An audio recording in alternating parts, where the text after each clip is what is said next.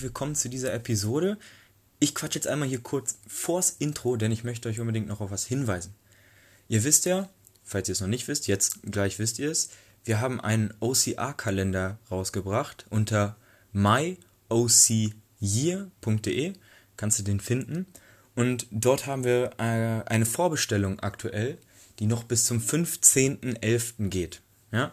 Wir bestellen wirklich nur das, was dann auch bestellt wurde. Also, wenn du einen OCR-Kalender für 2020 haben möchtest, bestell ihn dir noch diese Woche äh, mit dem Code PRESALE10, das ist P-R-E-S-A-L-E 10, sparst du sogar nochmal 10%. In diesem Sinne, viel Spaß beim Interview.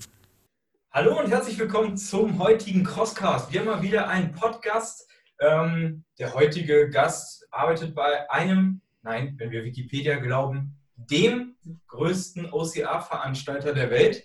Ähm, gerade war er in Griechenland, schätze ich mal, und er hat uns gerade schon erzählt, er jettet gleich weiter ähm, nach Hongkong.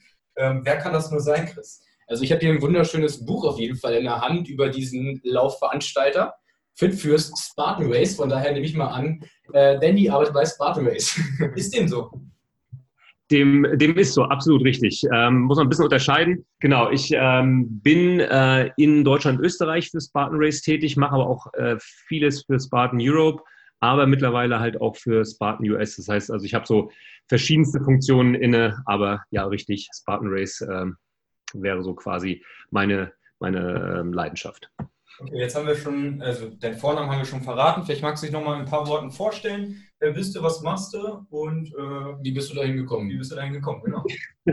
wie bin ich dahin gekommen? Also okay, äh, Danny Hase, 39 Jahre jung, klingt so ein bisschen wie nach einem Vorstellungsgespräch, aber äh, äh, habe dieses Jahr die 40 vor mir und ähm, ja, bin jetzt seit knapp sechs Jahren äh, OCR-seitig unterwegs und ähm, ja, habe auch in der Tat vor knapp sechs Jahren das erste Mal einen Lauf äh, bei der Tafmada mitgemacht. Das erste Mal, als sie in Deutschland waren, beziehungsweise auf dem europäischen Festland, fand das eigentlich ziemlich cool.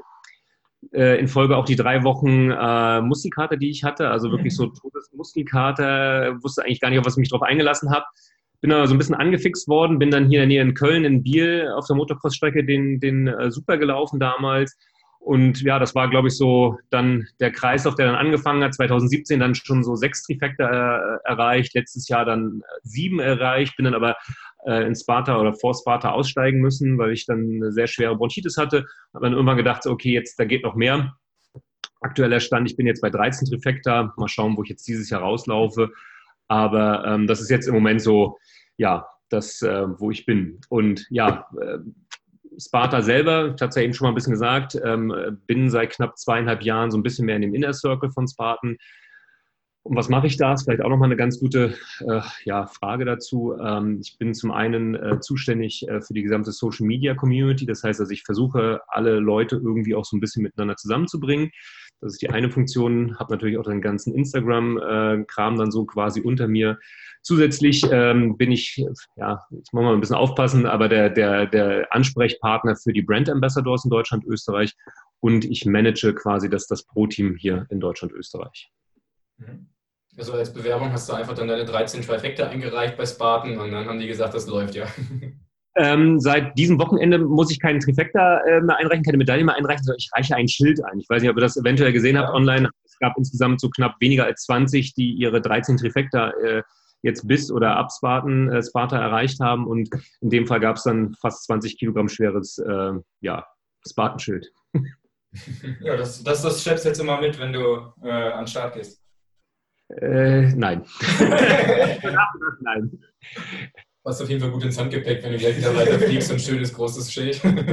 also das vielleicht auch nochmal so, also wenn du durch die Welt reist und so eine X13, die ist mittlerweile so viereinhalb Kilo schwer. Ich nehme sie in der Regel in, auch wirklich ins Handgepäck, weil, also ich reise auch fast nur mit Handgepäck. Jetzt Sparta war jetzt ein bisschen Ausnahmefall, aber so eine viereinhalb Kilo Medaille löst dann auch mal das eine oder andere Mal bei den Sicherheitsbeamten etwas ähm, ja, große Augen aus, teilweise halt auch mal, also auch da in den Amerika schon eine oder andere lustige Story gehabt, wo dann auf einmal irgendwie der TSA-Beamte da sein T-Shirt aufknöpft oder sein Hemd aufknöpft, T-Shirt drunter hat von Spartan und durch die ganze Halle brüllt, dass hier ein, Spartaner steht. Also schon, also es macht schon Spaß, wenn du dann einfach auch merkst, ähm, dass es auch gesehen wird oder ankommt.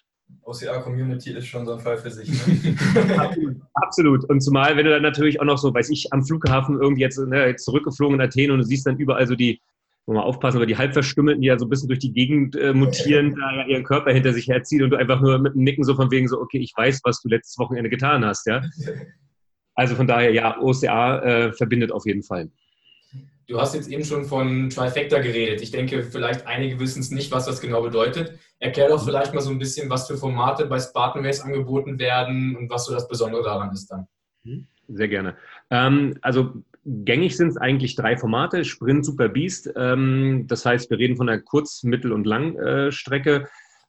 ist ähm, alle drei Formate zusammen. Das heißt, äh, in, in, in, Farbkategorien ist es ein roter, ein blauer und ein grüner Lauf die zusammen ergeben, äh, jedes Mal, wenn ich alle drei quasi gefinisht habe, dann eine Trifecta. Das heißt, umso mehr ich von diesen drei Läufen in einem Jahr mache, bei mir jetzt 13, das heißt, also ich bin jetzt bei 39, beziehungsweise war jetzt beim 40. Lauf, ähm, ist es so, dass ich quasi jedes Mal eine zusätzliche Medaille bekomme. Das heißt, die erste noch nicht, weil da gibt es so kleine Metallstücke, so eine kleinen sogenannten Wedges. Ähm, ab dem zweiten kriege ich eine extra spezielle Medaille und die werden, ja, wie eben schon erwähnt, immer größer. Jetzt im Moment so bin ich beim Durchmesser, ich glaube so, dass das Sechsfache einer normalen Medaille und mit viereinhalb Kilo. Genau, das sind die normalen Distanzen, Sprint Super Beast. Es gibt natürlich für den, der sagt, naja, ich hätte gern auch noch ein bisschen mehr, äh, für den gibt es auch noch ein Ultra liegt so im Schnitt bei knapp 50 Kilometer. Ähm, dieses Wochenende ja dann auch in äh, Aare in, in, Schweden die Ultra-Weltmeisterschaft.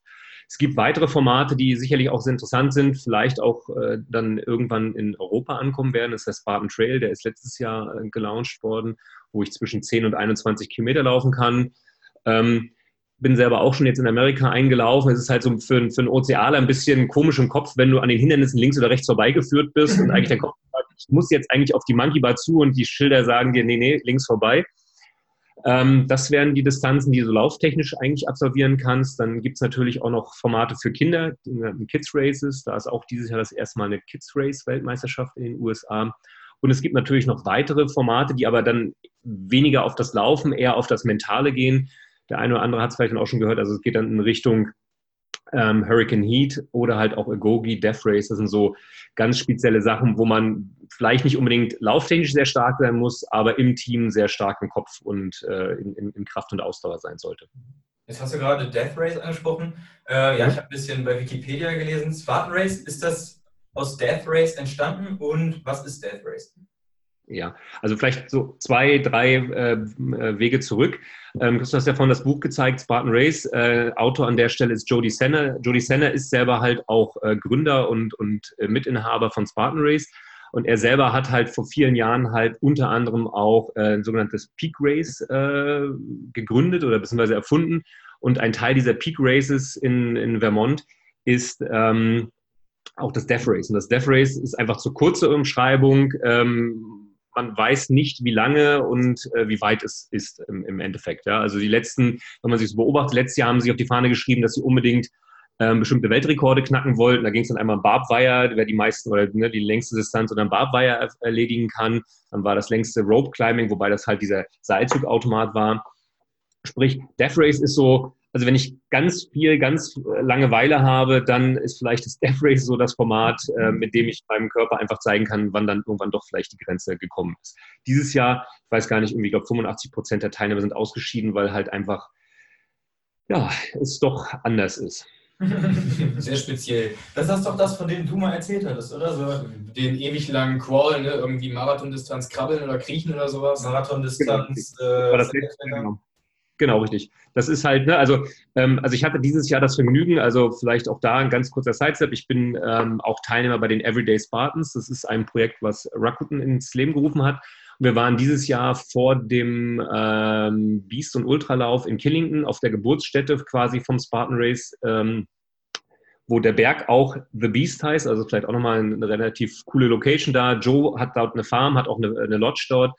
Und dort findet jedes Jahr einmal ähm, das Death Race statt. Und ich habe dieses Jahr ein Death Race Light dort erleben dürfen, ähm, wo dann echt schon so fragst, warum auch immer der, der Death Race Kriter neben dir steht und bestimmte Elemente, die man eigentlich aus, äh, aus dem Death Race kennt, dann auf einmal vor dir aufgebaut werden und du einfach dann realisierst, okay, das geht jetzt dann doch in die Richtung ähm, härter, schwerer und ähm, doch sehr mental einzustellen sind. Ja, also, du hast ja schon angesprochen, die Locations. Was wir so gesehen haben von Spartan Race sind wirklich richtig coole Locations, einzigartige Locations. Wie kommt ihr an die ganzen Umgebungen? Ich sag mal, das ist ja auch nicht so eine, mal eben, hey, ich bin jetzt in, äh, irgendwo cool in den Bergen, sondern wie organisiert ihr das? Das ist unterschiedlich in der Tat. Also generell muss man so ein bisschen schauen. Also es gibt ja mittlerweile Locations, wenn wir jetzt zum Beispiel von Oberndorf reden, da ist äh, nächstes Jahr mit der Europameisterschaft, die ja in Oberndorf auch stattfinden wird, äh, das sechste Jahr in Folge.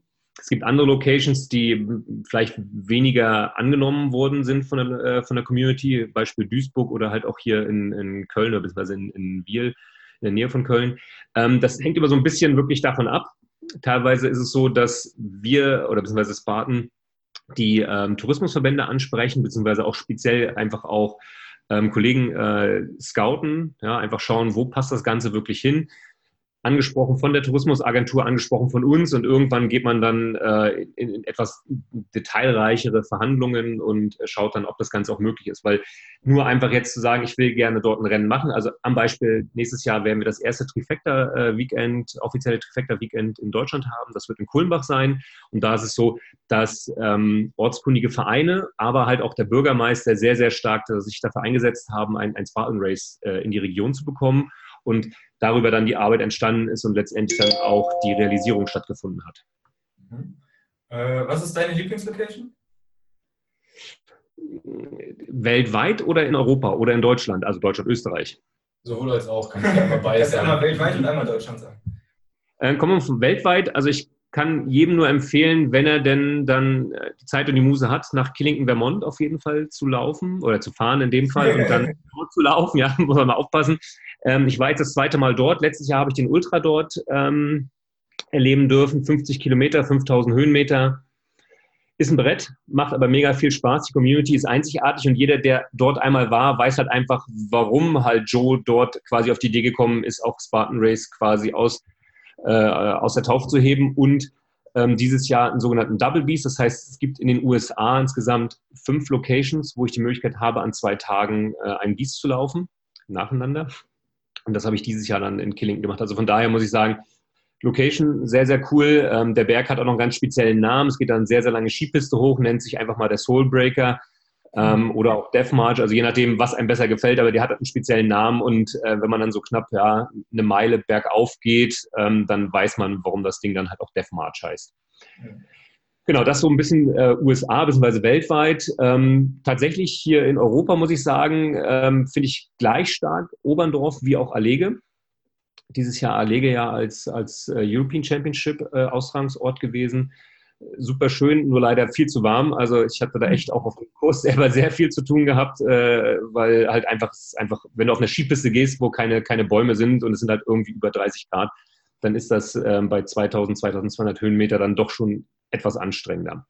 Und Oberndorf, ja, für mich war es dieses Jahr das fünfte Mal, dass ich dort war, wobei ich dieses Jahr selber gar nicht gelaufen bin. Habe mich erkältungstechnisch da ein bisschen zurückgehalten, ähm, habe dafür dann äh, Facebook Live äh, mit äh, David Dietrich zusammen moderiert. Aber das fünfte Mal dort vor Ort gewesen zu sein, das ist schon sehr imposant, was das Team dort jedes Jahr aufbaut. Also von daher würde ich sagen, mit Recht nächstes Jahr auch dann ähm, die europäische Meisterschaft dort als Austragungsort. Okay, sehr spannend. Äh, wo wir bei schönen Locations sind, warum seid ihr nicht in Norddeutschland? ähm, in der Tat mehrmals schon drüber nachgedacht. Es ist halt ein bisschen schwieriger an der Stelle. Ähm, also vielleicht anders, ich hatte es ja eben schon mal gesagt, auch Duisburg oder auch Holland oder so. Und es gibt so Standorte, die ähm, nicht ganz unbedingt angenommen werden, beziehungsweise wo die Nachfrage einfach nicht so enorm ist. Und ähm, wir merken das auch an Berlin, was eigentlich ein sehr, sehr schöner Standort ist, eine sehr, sehr coole Location aber halt auch nicht so mh, mm, super angenommen ist, wie wir es gerne eigentlich hätten. Ne? Also es ist angenommen, ja, weil halt einfach wir dort in der Region, oder beziehungsweise jetzt eigentlich das nördlichste Rennen eigentlich für uns ist. Ähm, aber natürlich viele jetzt gerade in Europa natürlich äh, ein Spartan Race mit Höhenmetern verbinden und das äh, funktioniert dann irgendwann so ab, ja, muss ich aufpassen, äh, aber ab Köln aufwärts dann irgendwie ein bisschen schwieriger, auch wenn Köln jetzt eher auch null ist als äh, Sea Level aber ähm, so ab, ab den Höhenmetern wird es dann halt einfach ein bisschen schwieriger, Location zu finden. Das ist das eine Problem. Das andere ist natürlich auch die, die Vorgaben, die wir haben, die Verfügbarkeiten von Standorten. Also wir sind da regelmäßig eigentlich auch mal wieder dran zu schauen, gibt es Standorte, wann sind die verfügbar? Weil es jetzt so, dass wir natürlich auch bestimmte äh, Equipment nur zur Verfügung haben. Das muss man natürlich dann sehen, dass das natürlich in Gesamteuropa unterwegs ist und nur weil dann vielleicht, ich sage es mal in Anführungsstrichen, irgendwo ein Event verfügbar ist, heißt noch lange nicht, dass dann auch das Equipment oder auch das Team verfügbar ist. Das ist leider so ein bisschen ja, das Bottleneck da manchmal. Der Brocken ist auch recht hoch und auch sehr schön. Also. Soll auch das eine oder andere Mal Schnee liegen, könnte man, ja. Na, also, ja. Wir wären auf jeden Fall dabei im Brock, am Brocken. Das wäre unsere Wunschlocation tatsächlich an dieser Stelle. Okay. Ähm, ja, sehr gerne. Also wenn es da Kontakte gibt, gerne immer mal wieder vermitteln oder auch gerne mal den, den, den uh, Handshake herstellen. Ähm, es ist nie ausgeschlossen. Ne? Also es ist halt immer so, bestimmte Parameter müssen halt einfach stimmen. Das muss man halt am, am Vorfeld sagen. Ne? Deswegen ist halt äh, jetzt im Moment leider eher etwas weniger bis gar nicht in, im, im, Norddeutschland äh, Spartan Race anzufinden, aber you never know. Das ist auch mal so als Entschuldigung für uns. Ja, deswegen sind wir noch nicht bei Spartan Race an den Start gegangen, weil äh, ja, ihr immer, alle, immer so weit weg wart. Genau. Okay, also äh, demnächst dann aber hoffentlich, also ich meine, München äh, ist eine traumhafte Location, aber ich meine jetzt von, von euch aus gesehen, ich meine, Berlin ginge, Kulmbach ist auch nicht so weit weg, theoretisch. Kulmbach, Kulmbach haben, wir, äh, haben wir uns auf jeden Fall schon markiert. Ähm, wir haben uns so tatsächlich überlegt, als ersten Spartan Race vielleicht die 24-Stunden-Challenge zu machen. also, okay. also als guten Einstand dann. Sehr gut. Das sehen wir dann aber noch. Also Kulmbach ist auch mit markiert, aber unter Trifecta darf es eigentlich nicht sein, so zum Anfang. Bei, bei München hat uns äh, immer so ein bisschen abgehalten, dass es, glaube ich, nur Sprint ist. Genau, es ist ein Sprint und ein Night Sprint, richtig. Ähm, wobei die Location ist halt schon ziemlich cool. Also das ist vielleicht auch so ein bisschen, ne? also sehr oft bist du halt an, an äh, Locations, die halt etwas weiter außerhalb sind, was natürlich immer sehr schade ist, weil weniger zufällige Zuschauer dann irgendwie reinmarschieren. Und das hast du halt einfach mal im Olympiapark halt nicht, weil da sind einfach ganz normale Tagestouristen, die umhergehen, die auch auf der Strecke sind das unterscheidet dann doch ein bisschen, wenn du in Oberndorf irgendwo dann fernab, irgendwo auf der Kuhweide dann äh, gerade unterm Bartweier bist, dann triffst du vielleicht noch die Kuh Erna, aber ähm, mehr dann vielleicht nicht oder vielleicht noch ein Volontier, ja, aber das war es dann an der Strecke. Ja. Du hast vorhin schon angesprochen, von wegen, ihr habt ein bestimmtes Equipment, was in ganz Europa dann durch die Gegend gekarrt wird. Vielleicht mhm. dann einmal so ein Wort zu den Hindernissen. Wo habt ihr denn bei den Hindernissen den Fokus drauf gelegt? Wie baut ihr die Hindernisse auf und wer entwirft die Hindernisse? Mhm. Ähm, also generell entworfen oder ja doch der Entwurf als solches entsteht in den USA. Also man muss verstehen dazu, Spartan Race selber ist eine amerikanische Hindernisserie äh, von Joe D, was ich vorhin gerade gesagt habe, auch gegründet. Äh, sind verschiedenste Parteien involviert. Ähm, Headquarter ist in Boston, Massachusetts in den USA. Und dann gibt es verschiedenste Parteien, die sich einfach auch zum einen andere Rennen natürlich auch anschauen, aber natürlich auch äh, Creatives damit dabei sind, um Hindernisse zu entwickeln. Jetzt ist eine Wall natürlich jetzt nicht so mega spektakulär, dass du da jetzt viel Hirnschmalz reinbringen musst, aber natürlich ähm, muss natürlich auch bestimmtes Equipment einfach auch transportsicher sein. Ihr müsst halt einfach an der Stelle sehen, ne, die Lizenzen werden über die äh, Amerikaner vergeben. Aber es muss natürlich alles so äh, den Richtlinien entsprechen. Jetzt als, als Stichwort in Deutschland muss es dem TÜV entsprechen, ja, es muss den Sicherheitsauflagen, dem Ordnungsamt etc. entsprechen. Wiederum muss es in China oder, oder in, in Malaysia oder in Südafrika halt ja ganz anderen Richtlinien, äh, Richtlinien entsprechen. Also die Dinger sind schon so konzipiert, dass sie möglichst allen Auflagen entsprechen, dass sie natürlich aber trotzdem auch einfach äh, aufzubauen und zu transportieren sind, ähm, sodass wir eigentlich hier in Europa beziehungsweise weltweit eigentlich das Equipment, was Amerika designt, äh, letztendlich einkaufen und dann halt auch auf unsere Renten mit einsetzen. Habt ihr da so einen gewissen Pool? Also wechselt ihr auch mal die Hindernisse durch oder ist das in einer Saison konstant, was ihr da anbietet? Ähm, Jein, also in der Regel haben wir einen konstanten Pool, das auf jeden Fall. Jetzt ähm, ist es seit Berlin, dass wir jetzt auch den, den Bieter mit einsetzen. Das heißt also, es ist ein, an sich wie eine Monkey Bar konzipiert, nur dass ähm, bestimmte Bars halt nochmal mit einer Rotation versehen sind. Das heißt, es sind halt nicht eine Bar, sondern vier. Ähm, und ich muss halt durch einen bestimmten Monkey Swing dann durch, diese, durch dieses äh, Obstacle durch. Das ist jetzt seit diesem Jahr oder beziehungsweise seit, seit zwei Rennen jetzt hier in, in Westeuropa auch angekommen. Wir haben seit letztem Jahr den Ape-Hänger da, der äh, auf der Weltmeisterschaft in Tao letztes Jahr zum Einsatz gekommen ist. Das heißt also, ähm, wir haben einen bestimmten Pool, erweitern den aber äh, sinnhaftig. Das heißt, es gibt in Amerika einige Hindernisse, die vielleicht ähm, zumindest in Westeuropa jetzt nicht so mega spektakulär angesehen werden. Und von daher besprechen wir dann immer im Team, welches Obstacle dann wirklich äh, hier auch Anklang findet, was natürlich auch zielführend ist und ähm, entsprechend auch von der Handhabung entscheidend ist. Ne? Also muss dann einfach sehen, wenn wir in den Bergen sind, dann muss natürlich auch irgendein Hindernis irgendwo aufbauen können. Also ich kann vorweg sagen, also so ein, so ein Ape-Hänger, der halt auch immer mit Wasser gefüllt werden muss, weil also Ape-Hänger, ich weiß nicht, ob ihr das gesehen habt, ist ja so mit zweistufig, wo ich mich wirklich durch wie so eine Hängeleiter da durchhangeln muss der wird in der Regel äh, zwei Meter ausgehoben, dann wird da Plastikfolie reingelegt mit Wasser gefüllt, damit, falls der Athlet dann runterfällt, beziehungsweise am Ende sowieso rein oder runterspringen muss, ähm, muss da Wasser drin sein. Das kann ich halt nicht überall aufbauen, ne? weil ich muss halt einfach eine bestimmte Infrastruktur haben und das funktioniert nicht überall. Und deswegen ist zum Beispiel dieses Hindernis zumindest von der Konstruktion und vom Aufbau her schwieriger als zum Beispiel eine einfache Wall aufzubauen. Ne? Da klappe ich zwei Elemente hoch und habe das äh, quasi sofort einsatzbereit. Wie lange seid ihr denn allgemein immer an so einem Spartan Race Wochenende am Gange mit Aufbau, Abbau und Organisation drumherum? Das ist unterschiedlich, aber ich sage jetzt mal so, regulär kann man so von der Woche Aufbau reden und ja, drei Tagen Abbau. Wobei das halt immer so ein bisschen spezifisch ist, ne, je nachdem, wo das Ganze stattfindet, je nachdem, wie weit die Elemente natürlich auch rausgefahren werden. Aber in der Regel so von der Woche, gute Woche vorher Aufbau ähm, und dann nochmal drei Tage nach. Also letztendlich ich sag mal so circa zwei Wochen ist man mit Vor- und Nacharbeit dann beschäftigt. Wo legt ihr bei Spartan jetzt dann den Fokus drauf? Es gibt ja Anbieter, die sagen, wir haben möglichst schwere Hindernisse. Dann gibt es andere, wir sind sehr lauflastig, die Location ist dafür besonders. Also wir haben es bisher immer so eingeordnet, dass bei euch wirklich die Trails im Vordergrund mitstehen, dass die Trails wirklich einzigartig sind und die Laufstrecke anspruchsvoll, so wie schön Carries. Kerry auf jeden Fall. Also ich glaube, das ist eins, das, was, was Spartan da ja besonders ausmacht. Man hat es auch jetzt dieses Wochenende wieder in Griechenland erleben dürfen. Ähm, ja, also generell ist Spartan Race ähm, eher eine Einzelcompetition. Also ich weiß, dass, weiß ich, eine Tough sich sehr stark auf eine Xletics, dass viele Elemente ja eher darauf ausgelegt sind, dass ich Hilfe in Anspruch nehmen muss, weil sie teilweise gar nicht alleine passierbar oder, oder, oder ja, überwindbar sind. Das ist bei Spartan nicht so. Das heißt also eher schon wirklich alleine die Competition äh, dann zu bewältigen. Das heißt, wir haben bei uns auch drei verschiedene Kategorierungen. Ja, das heißt, es gibt zwei ähm, Bereiche, die wirklich rein in der Competition sind. Das heißt, wir reden hier von der Elite und von den Age Groups, ähm, die wirklich äh, ohne Hilfe jedes Hindernis absolvieren muss. Während in der Open sich natürlich geholfen werden darf, aber natürlich äh, der Spaß da auch mit im Vordergrund steht. Ne? Also das muss man immer fairerweise dazu sagen, weil es dann auch mal wieder Diskussionen gibt, ja, der hat sich jetzt da geholfen. Ja, aber am Ende des Tages muss ich selber für mich entscheiden. Also ich melde mich an, möchte einen Hindernislauf machen. Ähm, mit wie viel Fairness gehe ich jetzt dann ran und, und wie sehr, welche Motivation habe ich dafür? Starte ich mit einem Team, kann ich das bei Spartan Race auf jeden Fall auch tun und kann mir da auch gegenseitig helfen äh, möchte ich natürlich mich mit anderen messen, äh, national, auch international, dann ist natürlich äh, dann entsprechend die Competition Waves entscheidend und da ist keine Hilfe erlaubt, schlichtweg. Wie kommt man in die äh, Elite Waves rein?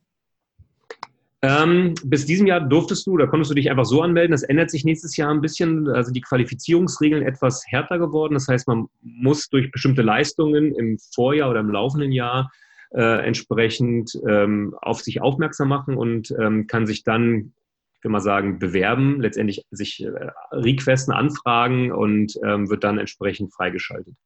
Das heißt, ähm, qualitativ versucht Spartan da so ein bisschen ähm, das etwas sauberer zu ziehen, dass wenn man früher, also es wurde vor zwei Jahren schon entschieden, dass man äh, die Wellen, die Competition Waves teurer macht um ähm, den Gedanken, den ich leider auch auf dem einen oder anderen Rennen schon erlebt habe, möglichst früh starten zu wollen, ähm, dann so ein bisschen rauszukriegen, weil wirklich die Elite ähm, dann auch bei der Elite sein soll und nicht irgendwie da noch dazwischen, äh, ja, ich sage jetzt mal Autonormalverbraucher oder Autonormalläufer dann irgendwo dabei ist und letztendlich ähm, das Läuferfeld dann doch vielleicht behindert oder vielleicht einfach dann auch ein, ein bestimmtes Risiko darstellt.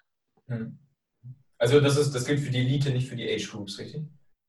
Ähm, die Bewerbung gilt nur für die Elite, genau richtig. Ähm, aber die Competition als solches, genau, geht, geht für beide. Ja, okay. Aber Group kann ich mich jetzt einfach so anmelden, ohne irgendwie zu bewerben. Genau, richtig. Da kannst du einfach dann entsprechend deine Alterskategorisierung, beziehungsweise wirst du automatisch eingeteilt. Es gibt da Fünferstufen, also jetzt von, weiß ich, von 30 bis 34, das ist dann dein Jahrgang, wobei immer das Jahr entscheidend ist, ähm, dass du quasi in dem du Geburtstag hast, also das, den Jahrgang, den du hast. Also sprich jetzt bei mir, ich laufe, eigentlich bin ich 39, laufe aber schon in der Age Group 40 bis 44, weil ich dieses Jahr noch äh, 40 werde und von daher bin ich automatisch schon eine Kategorie höher. Das mhm. ist halt einfach der Hintergrund.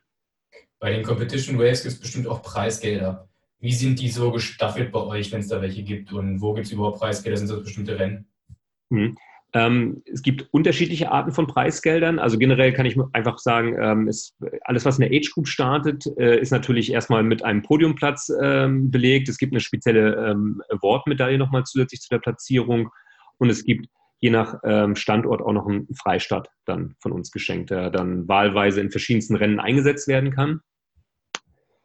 Bei der Elite sieht es da schon ein bisschen anders aus. Das hängt aber damit zusammen, je nachdem, was für ein, für ein Lauf ist das Ganze. Ja. Das heißt, es gibt ähm, ganz normale, ich sage jetzt mal Standardläufe, es gibt Serienläufe. Oberndorf zum Beispiel war dieses Jahr ein Serienlauf, aber halt auch zum Beispiel äh, München. Ähm, das heißt, sie zählen zu einem bestimmten nationalen Serienlauf mit rein, Deutschland, Österreich in dem Fall. Da ist das Preisgeld dann schon etwas höher. Dann gibt es die European Championships, wo natürlich die, das Preisgeld schon deutlich, deutlich höher ist. Und jetzt nochmal ein Beispiel für die USA bei den ähm, World Series beziehungsweise bei der Weltmeisterschaft. Da war Platz 1 dotiert mit 30.000 äh, Dollar. Also das wirklich hängt so ein bisschen von den, von den jeweiligen Zwingen. Ich will jetzt nicht jedes einzelne Rennen irgendwie runterdatieren, aber ähm, ich sage jetzt mal, ähm, Joe hat dieses Jahr die One Million Story nochmal ausgerufen. Ich weiß nicht, ob ihr das gehört habt, aber äh, da ist äh, die Nicole Miracle ziemlich weit vorne, das äh, Ding dieses Jahr zu knacken ähm, was einfach heißt, derjenige, der alle drei Rennen gewinnt, ähm, da gibt es auch ein bestimmtes Punktesystem dahinter, aber der, der oder diejenige kann dann eine Million Dollar gewinnen. Ähm, und sie hat ja jetzt schon äh, einmal Tao gewonnen und hat über 30.000 Dollar da gemacht, hat jetzt äh, am Wochenende in Sparta äh, die Trifecta-Weltmeisterschaft gewonnen, hat dort 10.000 Dollar gewonnen. Also für sie sieht es, ja, ich würde mal sagen, ganz gut aus, da etwas mehr Geld nach Hause zu gehen. Welches wäre denn das dritte Rennen? Das dritte wäre jetzt in der Tat die Ultra, Ultra-Weltmeisterschaft jetzt in äh, Schweden. Wobei da natürlich es ein bisschen anders ist. Also normal ist es ja so, dass ich ähm, mit einer Ultra eigentlich um die 50 Kilometer finische. In äh, Schweden ist das ein bisschen anders. Das heißt also, ich kann auch nach 50 Kilometern aussteigen, aber die Competition die, äh, der wirkliche eigentliche Champion wird dort ausgelobt, wenn du als Frau mindestens 80 Meilen oder als Mann mindestens 100 erledigt hast. Alles darunter wird schlichtweg nicht in die Wertung der Weltmeisterschaft gezogen. Darüber umso besser. Heißt einfach, rennen so viel, solange du kannst, innerhalb von 24 Stunden. Im eiskalten Schweden. Ja, genau. Also vielleicht kannst du noch mal ein paar äh, Eckpunkte zu äh, Areda erzählen. Ähm, äh, auch was die Location angeht. Also ich meine, wir haben uns ja jetzt ein bisschen mit beschäftigt, aber für alle, die, die das nicht Mhm. Also wir haben ja seit äh, knapp zwei Jahren gibt es, oder also jetzt das dritte Jahr in Folge, ähm, die Ultra-Weltmeisterschaft. Zwei Jahre äh, in Folge war das Ganze in Island gewesen oder in Island gewesen. Ähm, man ist jetzt dieses Jahr das erste Mal, obwohl es auch ähnlich wie in Island auch gar keinen Spartan Race bis dato dort gab, äh, hat man sich entschieden, jetzt nach Schweden, in, nach Aare, in ein Skigebiet zu gehen, wo, wenn ich jetzt mal so die Bilder mir schon angeschaut habe, die ähm, Steve Hammond, das ist der, der Race Director oder der Course Director dort vor Ort schon gepostet hat. Ähm, das geht von leicht fluffigen Schnee, so Schuhsohlenhöhe, bis hin zu knietief. Also von daher äh, wird das sicherlich schon eine, eine spannende äh, Sache dort werden. Wie kann ich mir das Ganze vorstellen? Ähm, was ich eben schon sagte, 24 Stunden, ein Kurs knapp fünf äh, Meilen lang, ist also nicht wirklich spektakulär lang. Ich aber eben sage, so 100 Meilen sind mindestens zu laufen. Das heißt, wir reden hier von mindestens 20 Runden. Also ja, also so ein, jeder, der schon mal so ein, so ein Double Lap zum Beispiel beim Ultra gelaufen ist, der weiß, wie das am Kopf zählt, wenn man das erste Mal in die Nutrition Zone bzw. in Verpflegungszonen kommt und weiß, okay, in der nächsten Runde kommt das gleiche nochmal dran. Heißt halt einfach mit anderen Worten, da weiß ich es insgesamt 19 Mal noch. Ähm, ist halt schon deutlich anspruchsvoller. Es ist deutlich kälter. Wir haben jetzt irgendwo so 10, 12 Grad minus im Moment, wobei Tendenz fallend. Ähm, einige der Top-Athleten waren bis gestern noch in, in, in, Griechenland gewesen, haben da irgendwie bei 25 Grad am Pool gelegen. Also auch das ist nochmal interessant. Ähm, und zum anderen ist es so, was vielleicht auch nochmal sehr ungewöhnlich ist, ähm, in, bei der Weltmeisterschaft oder bei der Ultra-Weltmeisterschaft erlege ich die Penalties, die, die, die Strafburpees beim, beim äh, Fehlversuch eines Hindernisses nicht direkt am Hindernis, sondern ich habe ein sogenanntes Counterboard mit dabei.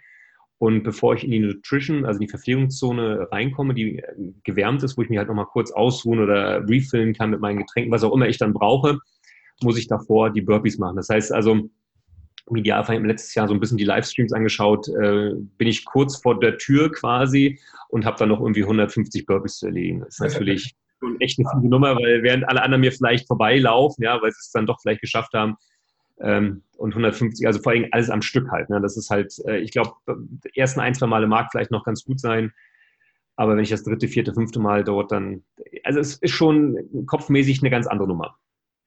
Das glaube ich gerne. Aber du, immerhin, ich habe so beheiztes Zelt gehört. Das ist schon mal ein Riesenvorteil, wenn man das hat.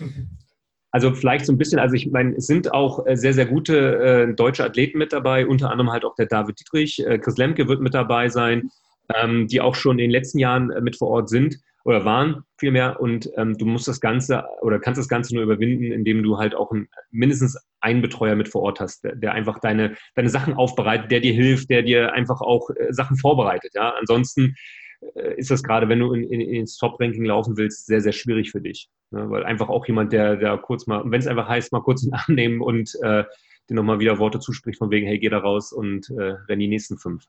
Ja, ich glaube, großer Faktor in Schweden wird tatsächlich auch einfach die Dunkelheit sein, oder? Also wir hatten ja in Atlanta das Glück, recht viel Tageslicht zu haben, aber man merkt jetzt schon, dass gerade die Dunkelheit auch nochmal neben der Kälte dann auch besonders reinzieht. Absolut, absolut. Ich meine, zum Glück jetzt nicht ganz so dramatisch, wie es in Island war. Äh, in Island waren, glaube ich, insgesamt von 24 Stunden, wenn ich es richtig noch in Erinnerung habe, fünf Stunden, wo es, naja, Helligkeit, will man nicht Tageslicht sagen, aber zumindest Helligkeit gegeben hat. Und wenn ich dann die ganze Zeit noch laufen muss, wenn, es reicht ja schon, wenn der Wetterumschwung kommt. Ja. In Island war letztes Jahr so ein, so ein Game Changer, wo auf einmal fing es an zu regnen und dann muss es noch nicht mal der Schnee sein, aber wenn ich dann so, weiß ich, zehn Stunden lang Regen ins Gesicht habe, dann ist halt auch irgendwann die Motivation sehr stark im Keller. Und genau, wie du sagst, das ist Dunkelheit, Regen, ganze Zeit auf dem, ja, ist ähm, für sich selbst schon eine sehr große Herausforderung. Das stimmt. Ein sehr geiles Rennformat, was wir uns auf jeden Fall mal näher angucken wollten. Jetzt in Schweden nicht, aber vielleicht äh, nächstes Jahr, wenn es noch in Schweden ist oder so, oder mal gucken, wo es sonst ist. Wird es nächstes Jahr in Schweden sein? Ähm, dürfte ich jetzt noch nicht zu sagen, aber äh, lassen wir erstmal jetzt die Weltmeisterschaft dort äh, einmal passé und dann muss man schauen, wie es weiter ist. Ja, das, ich meine, vielleicht auch da so ein bisschen, also ich meine, es ist natürlich ein sehr, sehr großer Aufwand. Äh, in Griechenland zum Beispiel war das ähm, das europäische Team in Verantwortung, in Schweden ist es jetzt das amerikanische Team. Das heißt, die gesamten Hindernisse sind aus Amerika jetzt dann nach Schweden verbracht worden oder aufgebaut worden. Das Team ist seit zwei Wochen dort und hat alles vorbereitet. Das ist natürlich auch ein sehr, sehr großer Aufwand, wobei die Location natürlich auch schon ziemlich geil ist. Hm. Okay, äh, wenn wir jetzt schon bei Herausforderungen sind, mich würde noch ein bisschen interessieren, ähm, vielleicht kannst du ein bisschen was zu Gold und Hurricane Heat erzählen. Mhm. Äh, was man sich darunter vorstellen kann. Weil gerade um Hurricane Heat, da wird ja immer so ein, sag ich mal, so ein großer Schleier gelegt. Ja? Ist ja wahrscheinlich auch Teil der Herausforderung, dass man nicht so richtig weiß, ähm, was einen erwartet, aber vielleicht kannst du da nochmal ein paar Worte sagen. Äh, ja, also ich selber äh, habe schon zwei äh, Hurricane Heats äh, erleben und mitmachen dürfen. Einmal den kleinen, früher auch als vier Stunden bekannt, mittlerweile eher von vier plus. Man hat das so ein bisschen rausgenommen, weil ähm, doch einige Teilnehmer sich für Rennen und Hurricane Heat entschieden haben und dann doch ein bisschen in zeitliche Bedulie gekommen sind. Das will man so ein bisschen rausnehmen und da so ein bisschen, wie du es eben auch schon sagtest, so ein bisschen Schleier reinbringen, dass man jetzt nicht sagt, muss nach Punkt äh, vier Stunden fertig sein. Das heißt, einen ganz normalen Hurricane Heat ähm, und äh, es gibt einen Hurricane Heat zwölf Stunden, der dann wirklich auf zwölf Stunden ausgelegt ist. Es gibt einen Hurricane Heat 24 Stunden und einmal im Jahr ähm, jetzt ein neues Format, nennt sich dann H3X, wo alle drei Formate zusammenkommen. Ist dieses Jahr auch unter anderem in, in Österreich äh, äh, ja, äh, durchgeführt worden, dort äh, in, in, am Schloss äh, Castle Brixenstein. Das heißt also, ich habe halt die vier, die zwölf und die äh, 24 Stunden zusammen und habe die Möglichkeit, nach den vier, kann wie gesagt halt auch fünf Stunden sein, aber nach den vier Stunden mindestens dann auszusteigen. Aber umso mehr ich natürlich, umso länger ich dabei bin, ähm, ja, bin ich dem Ziel mit den 24 Stunden dann nah. Ähm, genau, das vielleicht so ein bisschen äh, Hurricane Heat, sehr, sehr mental. Das heißt also, das Ganze sind Teamaufgaben, die auch immer wieder äh, vom Kriter neu, ähm, ich sage mal, zusammengestellt werden. Ich will jetzt auch nicht zu sehr ins Detail gehen, weil wie du sagst, das Ganze ist so ein bisschen eher Mythos. Es gibt da so, äh, ja, also wenn man sich im Kopf behält, das Ganze geht wirklich um, um Teambuilding, es geht um Team-Challenges, wenig um, um Einzelaufgaben, wie es vielleicht auch am Hindernis der Fall ist. Dort eher darum, wenn einer es nicht schafft, dann ist meistens das ganze Team schon in Schräglage. Von daher geht es wirklich darum, alle zusammen das Ganze auch zu äh, beenden. Unterschied auch dort, es gibt ähm, auch da Wedges, also so Dreiecke, die dann auch farblich ein bisschen anders gehalten sind. Ähm, ich bekomme DocTag, bin halt quasi ein Teil vom Hurricane Heat ähm, habe auch einen sogenannten äh, Warrior-Ethos, wo ich einfach dann auch drauf gedrillt werde, ähnlich wie beim Militär auch, dass ich niemals einen Kamerad zurücklasse, dass ich alles dafür tue, dass äh, das Team nach vorne kommt. Also wirklich sehr, sehr, sehr stark auf Team ausgelegt. Genau, das zum Hurricane Heat. Und dann hast du es eben schon angesprochen, der Agogi oder die Agogi ähm, findet in der Regel zweimal im Jahr statt. Einmal eher so, ich würde jetzt mal sagen, Stichwort eher etwas wärmere und einmal etwas kältere Regionen. Jetzt dieses Wochenende beziehungsweise letzte Woche in, in Griechenland auf den griechischen Inseln äh, auch stattgefunden. Das Ganze geht, ist auch mal so ein bisschen ein kleiner Zielwert, so um die 60 Stunden. Ähm, ich selber habe es noch nicht erleben dürfen, ähm, aber kenne den einen oder anderen schon, der halt einfach auch sagt, dort ist halt der limitierende Faktor auf jeden Fall der Schlaf. Ja, weil du hast so die, vielleicht die, die ersten Chancen, so nach 12, 13, 14 Stunden das erste Mal für 10, 15 Minuten Powernap zu machen oder so. Dort ist es sehr, sehr stark ausgelegt. Also das, was beim Hurricane Heat schon ähm, sehr stark auf Teamarbeit aus ist, ist dann beim, beim, bei der Gogi deutlich, deutlich schwieriger. Ja, und da, wie gesagt, ist es halt wirklich an sehr speziellen Location. Das war letztes Jahr in der Mongolei, es hat auch schon mal in China an der, an der, an der großen Mauer stattgefunden, in Japan, in Tokio. Also gibt da so bestimmte Locations, wo man sagt, okay, im normalen Leben würde ich da eigentlich nicht hinreisen und jetzt bin ich da vielleicht mit 80 Teilnehmern und habe halt irgendwie 25 Kilo Gepäck dabei und muss dann die nächsten 60 Stunden ja, extreme Herausforderungen äh, meistern. Kommen so ein bisschen Erinnerungen hoch. Ja. Also berichten können wir auch nur so, das schweißt tatsächlich zusammen. Man hat da wildfremde Leute und am Ende sind das auf jeden Fall gute Freunde. Nach 20 Stunden, wo man auch eigentlich nicht miteinander redet. Also ja. so ein Erlebnis ist auf jeden Fall sehr cool und ich denke, in die Richtung wird es dann auch gehen. So.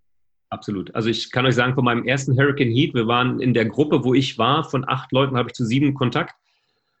Mit fünf laufe ich regelmäßig auch auf diversen Rennen weltweit. Also das hat wirklich zusammengeschweißt. Man, man sieht sich auch privat und äh, schreibt sich hier und da. Also das ist schon, also wie du sagst, ne, es, bringt halt einfach auch äh, fremde Menschen zusammen. Ja, das stimmt. Dann wollen wir vielleicht nochmal auf die normalen Races in Anführungsstrichen zurückgehen. Ähm, da sind ja immer so ein paar Standardfragen für jemanden, der vielleicht auch noch nie einen Hindernislauf gemacht hat. Wie ist das allgemein so? Muss ich jedes Hindernis schaffen? Gibt es da vielleicht Strafen? Wie sieht es mit der Verpflegung aus bei euch? Also äh, Bier und Würstchen gibt es auf der Strecke nicht, das kann ich vorweg sagen. ähm, also generell, es gibt äh, drei Arten von Hindernissen, ähm, die wir bei, bei Spartan Race haben. Das heißt, wir reden einmal davon, dass du ein Single oder ein Multi-Tribe hast, also äh, Try hast. Ähm, ich kann es einmal versuchen oder auch mehrmals. Oder halt auch sogenannte Mandatory-Hindernisse, die erledigt werden müssen. Ja, bei den anderen kann ich es teilweise dann, äh, wenn ich es nicht schaffe, dann mich direkt für die Burpees entscheiden gleich als Stichwort auch nochmal die Burpees dann einzubringen. Aber heißt also, zum Beispiel beim Seilklettern kann ich so oft versuchen, wie ich will. Ja, das ist ein Multitry, das ist, ja, irgendwann am Ende des Tages musst du halt da oben angekommen sein. Wenn du es nicht schaffst, wäre die Strafe dann allerdings auch für dich ähm, 30 Burpees. Das wäre eine Art. Dann haben wir beim Ape-Hänger zum Beispiel einen sogenannten Single-Try. Ja, das heißt also, ich äh, muss versuchen, mich dort über die äh, Sprossen quasi äh, durchzuhangeln, sollte ich dort abrutschen und entsprechend das Hindernis nicht bewältigen können, habe ich nicht nochmal eine zweite Chance, sondern in dem Moment, wenn ich das erste Mal das Ganze versucht habe, zählt es und wenn ich es nicht schaffe, sind auch da wieder die 30 Burpees mit drin. Und dann gibt es wiederum Hindernisse, wie zum Beispiel die Walls. Ähm, da reden wir von, von 6, 7, 8 Foot Walls. Ähm, die sind mandatory, das heißt, die muss ich erledigen. Da habe ich gar keine Chance, äh, Burpees äh, zu machen, sondern das ist ein, ja, ein, ein Hindernis, was elementar ist. So, und dann habe ich es eben schon gesagt, Burpees, Hock-Schrecksprünge, Burpees. Ähm, ja, äh, wenn ich ein Hindernis nicht geschafft habe, dann ist äh, die, die nette Herausforderung, dann 30 Burpees äh, zu erledigen. Sauber und ordentlich mittlerweile auch sehr stark definiert. Das heißt also, auch da gab es unterschiedliche Versionen von Burpees. Bei Spartan ist es relativ einfach, Chest to Ground. Das heißt also, meine, meine Brust muss abgelegt sein auf dem Grund und beim Hochspringen muss meine Hüfte entlockt sein. Das heißt, es muss ne, wirklich gerade sein und meine Hände müssen über den Ohren sein. So, das ist die Definition, die ähm, Spartan vorgibt. Soll ich das nicht tun? Ist es jetzt, sage ich mal, beim Openläufer, wo wir vorhin drüber gesprochen haben, wo ich auch Hindernisse mir helfen lassen kann, wo ich auch äh, Hindernisse, zumindest in Westeuropa, wo ich mir auch äh, die Burpees teilen kann, ist das natürlich vollkommen in Ordnung, während in der Competition, Age Group und Elite müssen die 30 Burpees durchgeführt werden. Die 30 Burpees müssen auch sauber sichtlich kennbar sein und das wird durch ähm, Marshals, aber halt auch durch ein Kamerasystem entsprechend dann auch ausgewertet. Wie war das jetzt mit Verpflegung? Also Würstchen, Bratwurst, so. so Wasserstationen, allgemeine Verstecke, so zum Zapfen? Ähm, das, ähm, das, ist mir nämlich auch persönlich äh, bei Spartan Race am meisten aufgefallen, dass es bei vielen Fotos die Leute immer einen Trinkrucksack mit dabei haben. Mm.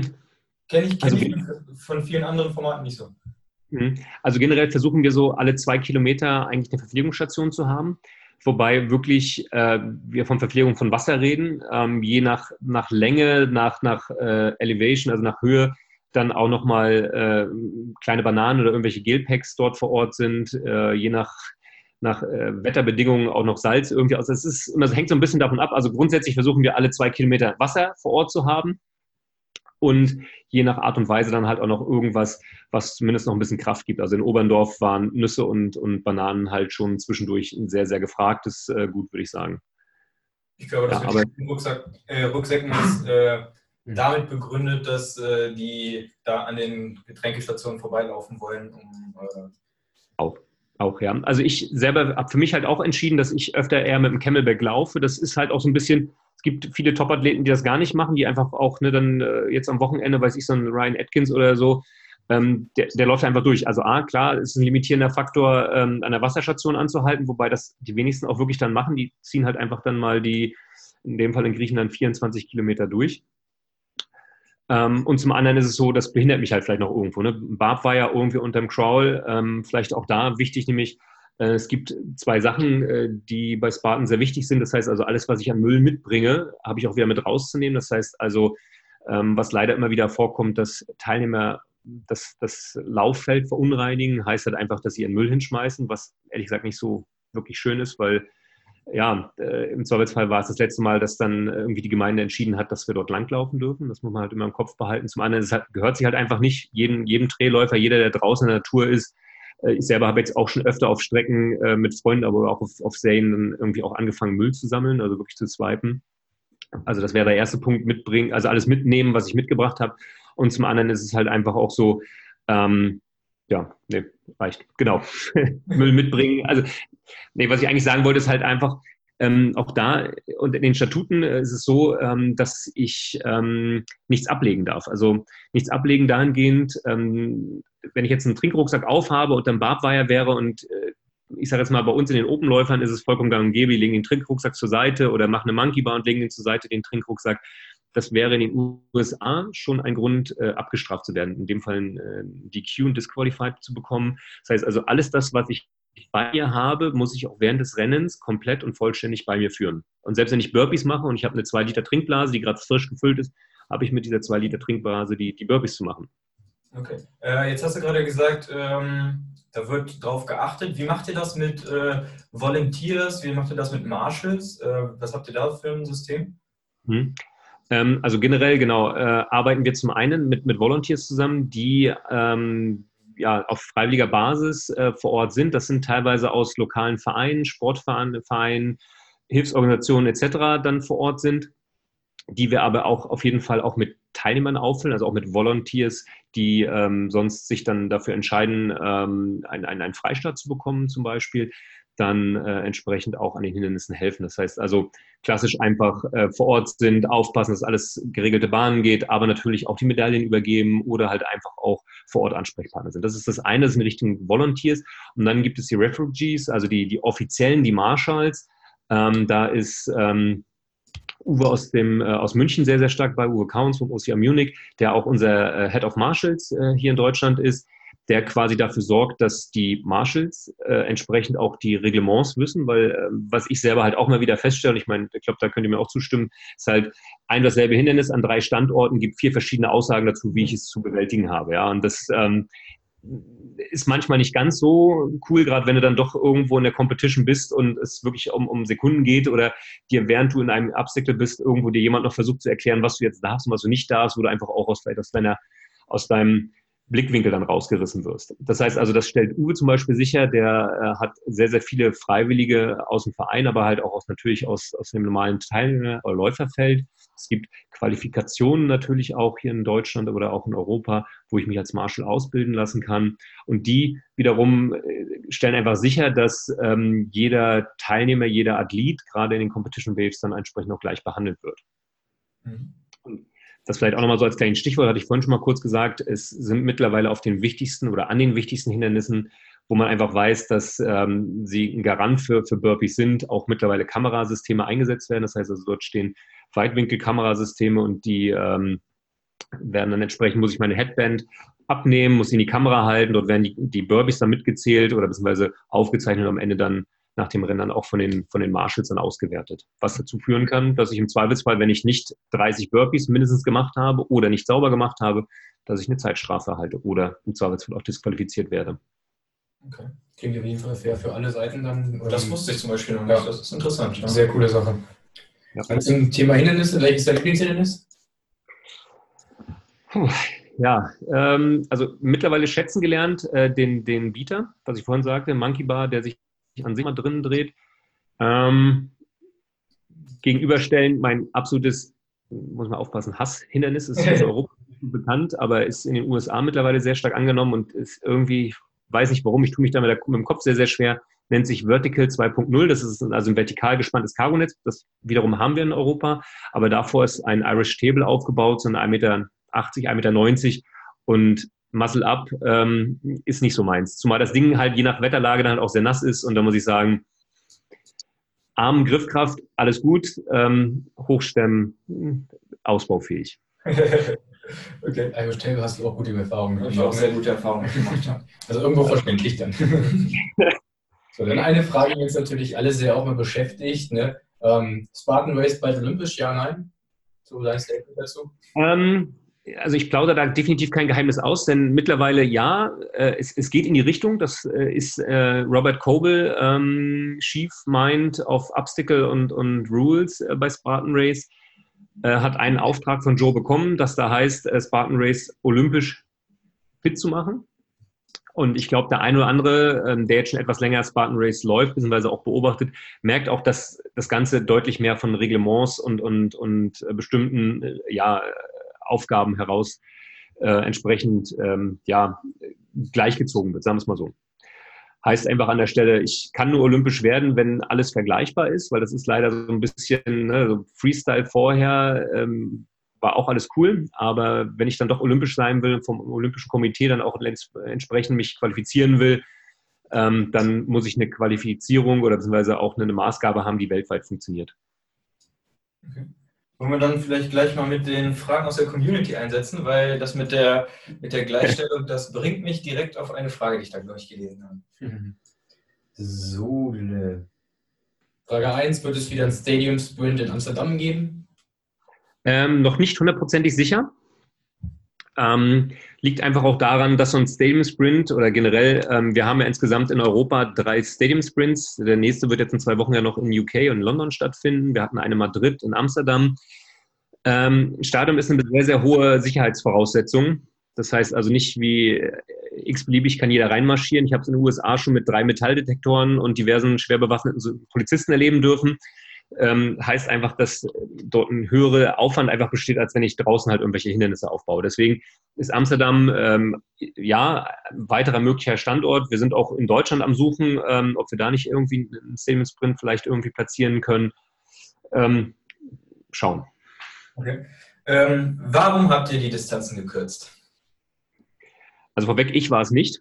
ähm, ja, genau. Also es gibt seit knapp, ähm, ja, ich glaube seit zwei Wochen ja die offizielle Announcement, also seit einer Woche die offizielle Announcement, davor aber schon mal so ein bisschen vom David Watson, äh, Senior Vice President und Product äh, von Spartan, der das schon mal so angekündigt hat, dass man die Hindernisse ähm, ja quasi alle limitiert.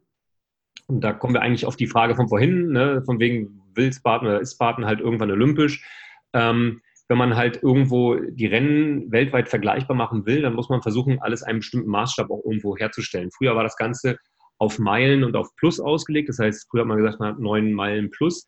Ähm, das hat man jetzt alles geändert. Man geht zum einen alles in das Kilometersystem ein, also das äh, metrische System ein. Das ist ein bisschen anders, weil die Amerikaner das jetzt ein bisschen schwerer haben, es mal wieder umzurechnen. Aber für uns natürlich jetzt außerhalb von Amerika es deutlich einfacher macht.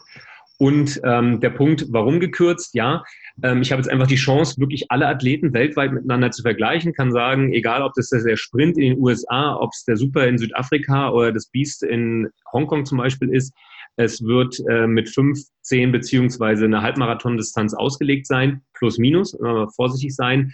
Äh, es wird nicht überall genau auf Punkt irgendwo enden. Es wird auch nie eine Angabe, oder es gibt keine Reglements auf die Höhenmeter. Auch das immer noch so ein bisschen Vorsicht genießen.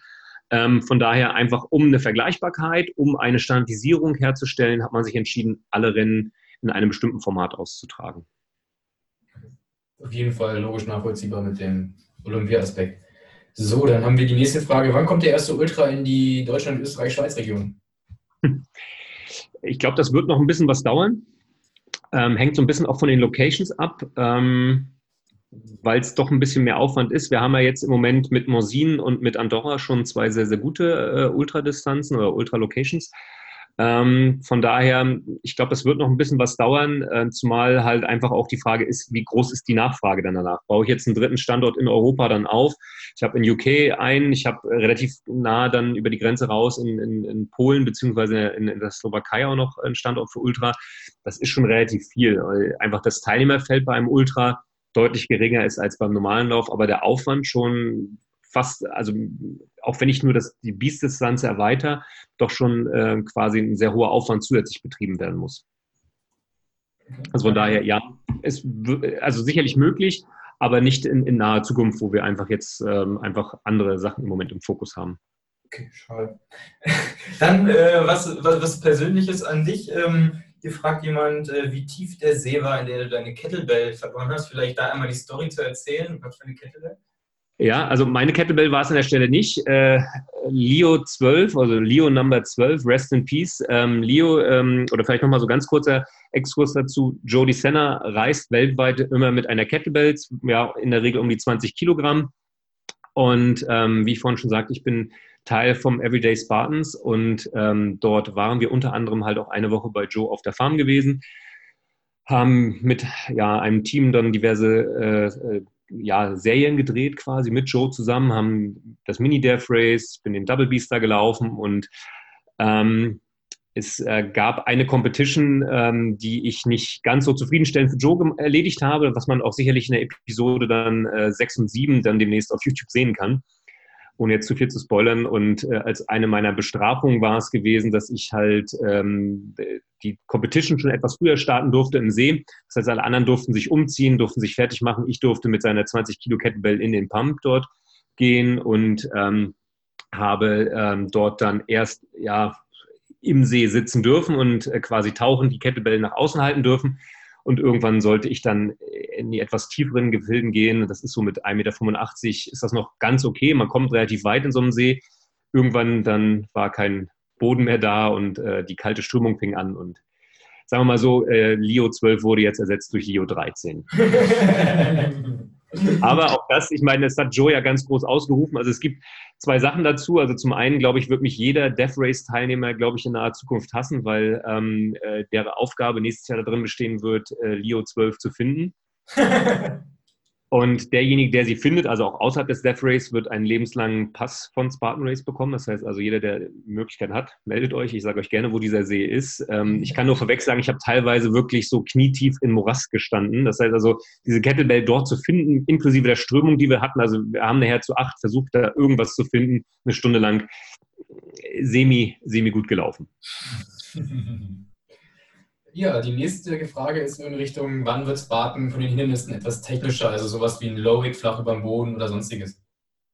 Ähm, ich würde jetzt erstmal so vom, vom Aussage her gar nicht, weil das nicht der Spartan-Style ist. Also Spartan ist eher wirklich äh, mehr Motter, ähm, mehr Kraulen, mehr Tragen, aber nicht ein Low-Wig irgendwie aufzufinden. Also das ist zumindest Stand heute einfach nicht äh, im, im, Konzept drin. Ne? Das, ähm, bei uns ist es halt einfach anders ausgelegt. Weniger zu technisch, sondern eher dann vielleicht etwas schwieriger und, und äh, dreckiger. Mhm. Die anderen Fragen haben wir soweit beantwortet. Ja. Warum es keine Läufe in Deutschland gibt, NRW, das hatten wir am Anfang schon angesprochen. Mhm. Ja, wunderbar. Für jeden, der noch überlegt, ja, soll ich beim Spartan Race, beim OCR teilnehmen? Ähm, was kannst du dem an die Hand geben? So ein kleiner Tipp für Beginner. Hm. Ähm, also ich bin ja jetzt ein ziemlich tief mittlerweile in der OCA-Gemeinschaft bei, bei Spartan, aber halt auch in der OCA-Gemeinschaft mit den ganzen Vereinen in Deutschland sehr tief äh, verwurzelt, beziehungsweise kennen sehr, sehr viele dort. Also ich kann vorweg sagen, jeder, der überlegt, überhaupt ein äh, OCA zu laufen oder beziehungsweise das erste Mal überhaupt einen Hindernislauf mitzumachen, kann nur sagen, einfach mitlaufen, Spaß haben und äh, seine persönlichen Ziele einfach das, das Finishen zu haben. Ich glaube, das ist das Wichtigste an der Stelle. Persönlich, was mich an, an Spartan so fasziniert, ist einfach die Gemeinschaft. Das heißt, ich, egal auf welchem Rennen ich mittlerweile auf der Welt erscheine, habe ich natürlich auch eine etwas andere Funktion, aber ich treffe so viele Menschen, Läufer, Spartaner, wie auch immer du sie definieren willst, die mich kennen, die ich kenne, wo es einfach wirklich wie eine große Familie ist, wo es einfach Spaß macht. Auch ähm, wenn wir in der Age Group oder in der Elite gegeneinander starten, ist es trotzdem so, dass am Ende des Tages sich alle lieb haben, sich in die Arme fallen und ähm, auf das Geleistete stolz sind. Und was ich vorhin auch schon sagte mit dem, mit dem Flughafen, wenn du dann so die, die Gebeutelten dann überall rumhumpeln siehst, du weißt, am Ende des Tages weiß jeder sehr genau. Ne? Also wir haben am, am Sonntag in, in, Sparta gefeiert, weil wir einfach gesagt haben, das ist mega geil, was, was du hier geleistet hast, beziehungsweise was man erreicht hat. Und jeder weiß wirklich auf, auf den Punkt eigentlich, was, was der andere eigentlich erlebt hat, weil es für alle die gleiche Disziplin, es ist für alle die gleiche Entfernung, für alle die gleichen Hindernisse. Von daher, äh, ich sage mal, geteiltes Leid und äh, trotzdem äh, die gleiche Freude. Mhm. Schönes Schlusswort, würde ich sagen, oder? Klingt doch. Klingt sehr gut. Äh, ganz am Ende, du hast ähm, jetzt natürlich noch ein kleines Highlight parat. Ähm, wie wir schon gehört haben, so im Quatschen gerade, du kennst Joe DeSena äh, persönlich. Und wir haben ganz am Anfang auch etwas von einem Buch erzählt, das so hieß äh, Fit für Spartan Race. Fit für Spartan Race, genau. Äh, was genau. haben diese zwei Komponenten jetzt gemeinsam miteinander zu tun? Genau. Ja, genau. Also Joe und ich äh, verbindet da ein bisschen mehr. Deswegen ja, genau an der Stelle, genau persönlich äh, kenne ich ihn und äh, wir haben das eine oder andere schon erleben dürfen. Und das Buch, äh, welches ihr gerade angesprochen habt, äh, halte ich jetzt quasi in den Händen. Und äh, das Besondere eigentlich daran äh, ist, dass es äh, mit einer persönlichen Widmung von Jody Senna ist. Und ähm, das Ganze würde ich gerne äh, unter euren Hörern äh, verlosen, beziehungsweise vielmehr ihr sollt es verlosen. Ich würde es euch gerne zur Verfügung stellen, dass ihr dann ähm, ja, es dann entsprechend auch einem Glücklichen, einer Glücklichen dann zukommen lassen könnt. Jawohl, das ist richtig geil. Vielen Dank. Also ihr kriegt ein Buch, ja, das euch fit für den Spartan Race macht. Ähm, ihr könnt also, äh, wenn ihr mal keinen Bock auf einen Podcast habt, ja, äh, auch was über OCR lesen. Ähm, genau. Und habt dann auch noch die fette Unterschrift von Joey Sam. Ist doch was ganz Geiles. Nur bei uns. Also, Sehr gerne. Okay, Danke dir, Danny, für das Interview. Das äh, hat auf jeden Fall bei uns einiges Licht ins Dunkle gebracht, ja, weil wir ja, wie gesagt, noch Spartan Jungfrauen sind, was wir aber nächstes Jahr ändern werden, versprochen. Ähm, ich hoffe, euch das demnächst dann auf einen der unseren Standorte dann begrüßen zu dürfen, ja, also am Ball bleiben bitte. auf jeden Fall. Danken dir da draußen fürs Zuhören. Äh, wir hoffen, du konntest ja auch ein bisschen was mitnehmen. Und wenn es nur ein Buch von äh, Jody Sinner ist, ja. ähm, wir wünschen dir eine fabelhafte Woche, äh, viel Spaß im Match, äh, vergiss das Trainieren nicht. Und ich würde sagen, bis dann. Ciao, mach's gut. Ciao, danke.